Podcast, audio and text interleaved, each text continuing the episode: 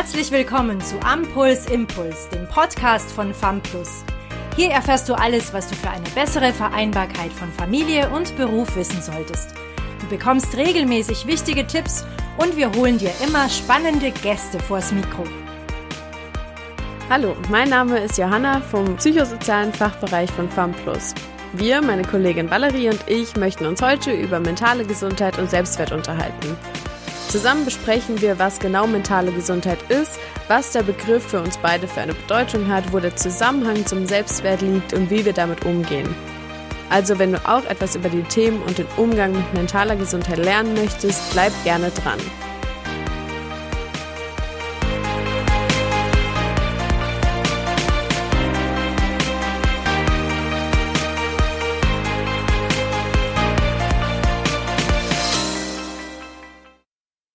Hallo Valerie, schön, dass wir heute gemeinsam diesen Podcast über mentale Gesundheit machen dürfen.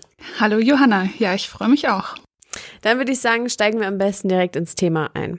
Mentale Gesundheit und damit verbundene Praktiken sind inzwischen allgegenwärtig. Überall liest man heutzutage von Meditation, Achtsamkeit und Yoga. Doch was haben diese mit meiner mentalen Gesundheit zu tun und was genau bedeutet mentale Gesundheit eigentlich wirklich? Das möchten wir heute rausfinden. Ja, mentale Gesundheit ist gleichzusetzen mit psychischer Gesundheit. Die wird laut WHO als Zustand des Wohlbefindens beschrieben, in dem eine Person ihre Lebensbelastungen bewältigen kann. Gleichzeitig wird der mentalen Gesundheit aber auch produktives Arbeiten und dass man einen Beitrag zur Gemeinschaft leisten kann zugeschrieben. Also mentale Gesundheit ist kurz gesagt auch Voraussetzung von Lebensqualität. Das hört sich zwar erstmal sehr theoretisch an, aber vielleicht wird noch klarer, wie umfassend mentale Gesundheit ist, wenn wir uns anschauen, aus welchen drei Bereichen sich diese zusammensetzt. Es beinhaltet einmal die individuellen Merkmale, also genetische und biologische Eigenschaften, sowie emotionale und soziale Kompetenzen. Dann die sozialen Verhältnisse und die Umweltfaktoren. Vielleicht kannst du uns die drei Einflüsse noch ein bisschen näher beschreiben. Ja, also bei den individuellen Einflussfaktoren wird natürlich schon vieles in der Kindheit mit auf den Weg gegeben und auch durch die Erziehung geprägt. Gewisse Mechanismen passieren da schon unterbewusst und werden von den Eltern weitergegeben. Das heißt aber nicht, dass sie sich zum Beispiel keine emotionalen oder sozialen Kompetenzen im Laufe des Lebens erlernen oder aneignen lassen. Dann mit Sicherheit auch großen Einfluss auf unsere psychische Gesundheit haben die sozialen Faktoren wie Lebens- und Arbeitsbedingungen und generell Möglichkeiten, wie wir unser Leben gestalten können. Dazu gehören auch die Beziehungen zu Freunden und Familie, die in meinen Augen eine ganz wichtige Rolle einnehmen. Die stelle ich mir immer wie so einen Schutzmantel vor, den man um sich trägt. Also sie stärken einerseits mich selbst, aber lassen auch negative Umweltfaktoren so ein bisschen an mir abprallen und mildern sie auf jeden Fall. Und die letzte Komponente, die zur mentalen Gesundheit beiträgt, die erwähnten Umweltfaktoren. Also die bilden sich aus Einstellungen und Praktiken zur Sozial- und Wirtschaftspolitik, Kultur- und Glaubenshaltung, aber auch durch den Zugang zu Basiseinrichtungen. Also zu einem gewissen Grad ist unsere Gesundheit von Faktoren bestimmt, auf die wir weniger Einfluss haben. Andererseits gibt es ausreichend Übungen, mit welchen du deine mentale Gesundheit aufrechterhalten kannst. Und davon werden wir euch heute auch einige mitgeben. Genau. Es gibt ja inzwischen gefühlt unendlich vieles, was man für seine mentale Gesundheit tun kann. Wichtig ist, dass jeder für sich selbst herausfindet, was für einen funktioniert. Generell ist aber das Ziel von mentalem Training, die eigenen Bedürfnisse zu erkennen und auf diese zu hören, sich selbst zu spüren und nicht durch die ganzen Reize um uns herum und die Schnelllebigkeit sich selbst zu vergessen. Da du das gerade mit dem sozialen Schutzmantel so bildlich beschrieben hast, können wir auch schon mit der ersten Übung dazu beginnen, oder? Ja, genau. Und zwar ist es eine Übung, die hilft gerade, wenn man das Gefühl hat, Sorgen, Ängste und Zweifel auf den eigenen Schultern tragen und alleine meistern zu müssen. Und zwar machen wir uns das persönliche Netzwerk mal ganz bewusst, indem wir es einfach mal aufmalen. Also du schreibst dich in die Mitte eines Platz und bestimmst, wo und wie nah oder entfernt sich deine engsten Kontakte von dir befinden. Man kann dabei zum Beispiel Unterscheidungen zwischen Familienmitglieder, Freunde oder Kollegen machen oder sich auch überlegen, welchen Kontakt man gerne wieder stärken möchte. Und ich glaube, das ist auch so eine Baustelle von vielen Leuten, sich auch zu erlauben, sich an die Menschen um einen herum zu wenden. Denn man stellt bestimmt fest, dass es da wirklich Leute gibt, an die du dich wenden kannst. Allein durch den Austausch und das Bewusstsein, dass wir nicht allein sind, lässt sich manchmal schon unglaublich viel Kraft und positive Gedanken tanken. Und dementsprechend verspürst du dann auch eine psychische Entlastung. Hast du noch weitere Tipps, um sich mental gesund zu halten, Johanna? Ja, ich habe noch eine Übung, die du jederzeit durchführen kannst und die dich entspannen lässt. Und zwar eine Atemübung. Okay, also da würde ich mich jetzt erstmal fragen, atmen, das tue ich doch automatisch. Warum sollte ich das üben? Was wir oftmals nicht bemerken, ist, dass in angespannten Situationen unser Atem häufig schnell und flach wird. Das wird durch die Verspannung der Muskeln ausgelöst. Tiefes Ein- und Ausatmen lässt uns wieder entspannen und es stellt sich eine innere Ruhe im Körper ein. Das kannst du entweder im Liegen machen, wenn du dich auf den Rücken legst und eine Hand auf den Brustkorb und eine auf den Bauch legst, um den Atem fließend zu spüren. Das kannst du aber auch am Arbeitsplatz sein und du nimmst dir einen Moment, um bewusst zu atmen. Auch wenn das nur eine Kleinigkeit ist, ist der Effekt spürbar. Eine große Rolle bei der mentalen Gesundheit spielen natürlich die Gedanken. Die hängen alle irgendwo im Raum. Manche davon sind präsenter, andere weniger. Es geschieht auch vieles in unserem Denken unterbewusst, weshalb wir oftmals den Auslöser für schlechte Laune oder Ängste gar nicht so leicht identifizieren können. Deshalb ist es hilfreich, mal aktiv die Gedanken zu identifizieren und zu reflektieren. Man kann sich die Gedanken wie Wolken vorstellen, in den unterschiedlichsten Formen und Intensitäten. Wir tendieren dazu, die positiven, hellen Wolken schnell vorbeiziehen zu lassen, also zu vergessen und die grauen Wolken hängen uns ewig nach. So sammeln sich die negativen Gedanken in uns und trüben uns die Sicht. Der Weg, dass sich diese quasi lösen, besteht darin, sie zu akzeptieren und nicht zu verdrängen. Das Ziel sollte sein, diese negativen Gedanken anzunehmen und dadurch zu verändern, sodass der Himmel zu sehen ist und wieder überwiegend weiße, schöne Wolken. Liebe Hörerinnen und Hörer, ihr merkt, dass es hier ein ganz umfangreiches Thema ist und es gäbe bestimmt noch viele Übungen, die wir euch mitgeben würden. Aber wir haben uns gedacht, wir machen einen speziellen Aspekt der mentalen Gesundheit noch etwas greifbarer. Und zwar möchten wir uns dem Selbstwert widmen, der neben Selbstwirksamkeit, Selbstakzeptanz, Selbstliebe und Selbstvertrauen eine ganz wichtige Rolle spielt. Was verbindest du persönlich denn mit dem Begriff Selbstwert, Johanna? Mm, für mich persönlich gehören die beiden Dinge, also mentale Gesundheit und Selbstwert, zu 100 Prozent zusammen. In meiner Adoleszenz habe ich stark mit meinem Selbstwert zu kämpfen gehabt und habe besonders im letzten Jahr einen neuen Umgang damit gelernt und extreme Verbesserungen meiner Resilienz, meiner mentalen Gesundheit erlebt.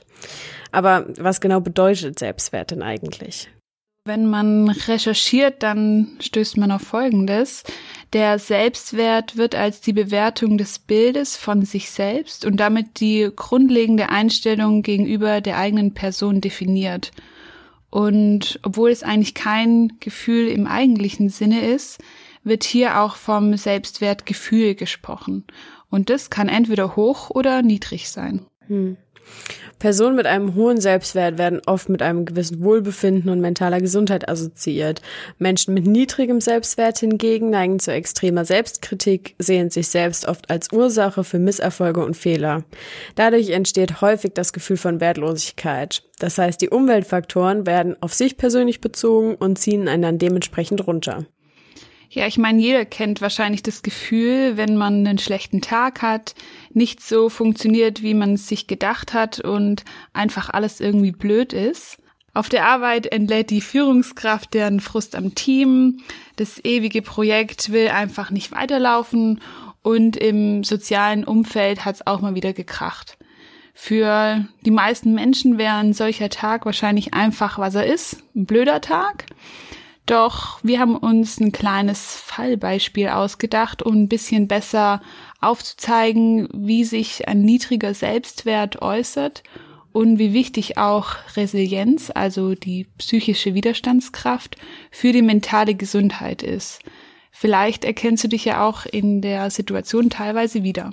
Für unser Fallbeispiel werden wir uns Frau T zur Hilfe ziehen. Frau T ist Ende 30, berufstätig und Single.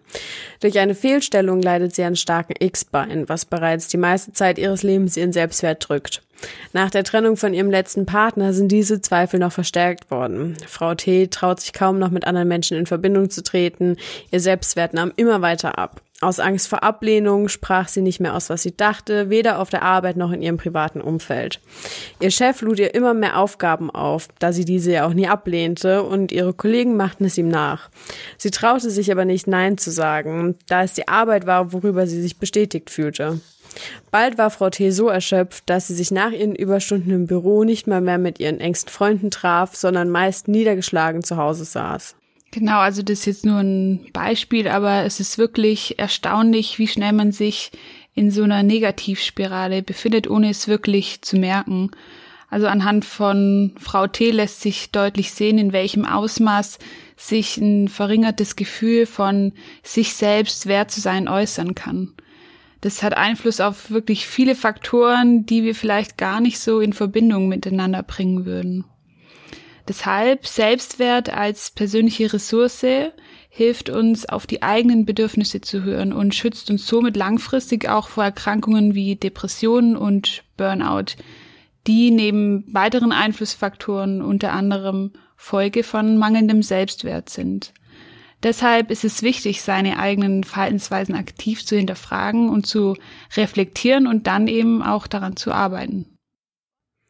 Vorhin haben wir über Übungen gesprochen, die allgemein zur mentalen Gesundheit beitragen. Wenn ich jetzt aber feststelle, dass tatsächlich der Selbstwert meine Schwachstelle ist, wie kann ich den denn gezielt trainieren? Also prinzipiell kann man die Komponenten, die zur mentalen Gesundheit gehören, nicht so streng voneinander trennen. Und deshalb schließen die Übungen auch andere Komponenten mit ein, weil alles irgendwo zusammenhängt. Aber zum Beispiel definieren sich Leute mit geringem Selbstwert oftmals über den Job, wie zum Beispiel auch Frau T. Hier könnte man sich überlegen, welche Talente und Hobbys habe ich? Habe ich sie möglicherweise durch die Arbeit vernachlässigt? Habe ich vielleicht früher immer gern gezeichnet oder gern Sport gemacht oder einfach Freunde getroffen und das aber irgendwie aus den Augen verloren? Also Dinge zu finden, die einem Spaß machen und stärken und du darüber wieder einen Zugang zu dir selbst und zu dem sich selbst wert sein findest. Das ist das Ziel. Und ich bin mir sicher, da fallen jedem Dinge ein, die nichts mit der Arbeit zu tun haben. Dann hilft es auch zu hinterfragen, wie wir uns eigentlich selbst behandeln. Wie gut bin ich zu mir selbst oder gehe ich mit mir um? Auch wenn sich das im ersten Moment wahrscheinlich komisch oder egoistisch anhört, aber man kann sich auch selbst sagen, ich bin die Frau meines Lebens oder ich bin der Mann meines Lebens. Ich finde, da steckt so viel dahinter und setzt voraus, dass man sich selbst gern hat und es sich wert ist. Letztendlich sind wir ja das ganze Leben lang von uns selbst umgeben. Also da hat man wenig Wahl und wenn man genau drüber nachdenkt, dann behandeln wir uns selbst oftmals am schlechtesten oder zumindest nicht so, wie wir jemanden behandeln, den wir gern haben. Genau, und als letzten Tipp möchte ich noch sagen, hör auf, dich mit anderen zu vergleichen. Das ist wahrscheinlich leichter gesagt als getan, aber so wichtig, wenn man den Selbstwert entwickeln oder erhalten will. Vergleichen ist so ungesund, da man bei den anderen Leuten natürlich immer nur das sieht, was man sehen möchte, also ein kleiner Teil der Realität und es zwingt einen quasi dazu, sich selbst in eine weniger perfekte Rolle zu drängen und somit den eigenen Selbstwert verringert. Zusätzlich ist das Training allgemein von Resilienz sinnvoll und da kannst du, Johanna, glaube ich, noch mehr zu sagen. Genau, also als kleine Info am Rande. Das hattest du ja vorhin auch schon mal gesagt. Resilienz heißt so viel wie mentale Widerstandsfähigkeit und ist nochmal Überbegriff für Faktoren, die uns belastbarer machen. Da gehört neben Selbstwert auch realistischer Optimismus, Stressbewältigungsmethoden, Selbst- und Fremdwahrnehmung oder Zielorientierung dazu. Resilienz bedeutet aber nicht abgehärteter zu sein, sondern bedeutet Krisen und Probleme anzunehmen und einen gesunden Umgang mit ihnen zu finden und idealerweise gestärkt daraus hervorzugehen. Menschen, die resilient sind, sind zum Beispiel davon überzeugt, Situationen beeinflussen und kontrollieren zu können. Das heißt, manchmal fühlt man sich nicht hilflos dem Schicksal ausgeliefert, sondern nimmt aktiv eine Rolle ein. Weg von der Opferrolle hin zur Chance und Bereitschaft, Neues zu entdecken und Ungewisses auszuhalten. Außerdem kannst auch du versuchen, Neues eher als Herausforderung und weniger als Bedrohung zu interpretieren. Damit gehst du mit der Einstellung heran, Anforderungen bewältigen zu können und diese Gedanken setzen erneut Kräfte frei. Und als letzten Punkt kannst du, als ab jetzt noch resilienterer Mensch, neugierig auf das Leben sein. Du entfremdest dich nicht von dir selbst und dem, was du tust, sondern du gibst immer dein Bestes und entfernst dich von Gefühlen wie Gleichgültigkeit. Ja, vielen Dank, Johanna, für deine Erläuterung und Tipps zur Resilienz. Danke dir. Die Wichtigkeit psychischer Gesundheit wird auch heute noch oft belächelt und einfach ignoriert. Ich verstehe, dass es unwirklich scheint, dass die kleinsten und simpelsten Übungen einen Effekt haben, aber ich kann aus eigener Erfahrung sagen, dass es sich wirklich lohnt. Viele Menschen stellen nämlich zu spät fest, welchen Einfluss das eigene Handeln und Denken auf die Psyche hat und sich dieses wiederum auf den Körper auswirkt. Deshalb ist es sehr zu empfehlen, sich aktiv mit dem Thema auseinanderzusetzen um auch für sich selbst festzuhalten, ob man unter einem Mangel an Selbstwertgefühl, Resilienz oder generell mentaler Gesundheit leidet, da sich die oftmals nicht so deutlich äußert, wie akute körperliche Beschwerden es tun. Mhm. Ich würde gern nochmal den Satz vom Anfang aufgreifen. Mentale Gesundheit ist ein Dauerprojekt, welches Geduld und Durchhaltevermögen verlangt. Jeder hat irgendwo sein Laster zu tragen. Wichtig ist nur, wie man damit umgeht und nachhaltig für die eigene mentale Gesundheit sorgt. Wir hoffen auf jeden Fall, dass wir euch mit diesen Tipps helfen konnten und vielleicht ein bisschen inspirieren und zum Denken anregen konnten. Das nächste Mal ist wieder ein Beitrag aus unserem Kinder- und Familienbereich Team an der Reihe und da wird es um das Thema Homeschooling gehen. Wir freuen uns, wenn ihr auch dazu wieder einschaltet. Bis dahin könnt ihr auch gerne unseren Instagram-Account abonnieren. Unter FAMPLUS GmbH posten wir nämlich regelmäßig Updates und wichtige Informationen aus den verschiedenen Bereichen. Danke, dass du bei diesem Podcast dabei warst. Wenn du weiter am Puls bleiben möchtest, schau auch gerne mal auf unserer Homepage vorbei www.famplus.de. Wir freuen uns, dich in der nächsten Folge wieder begrüßen zu dürfen. Bis dahin wünschen wir dir alles Gute.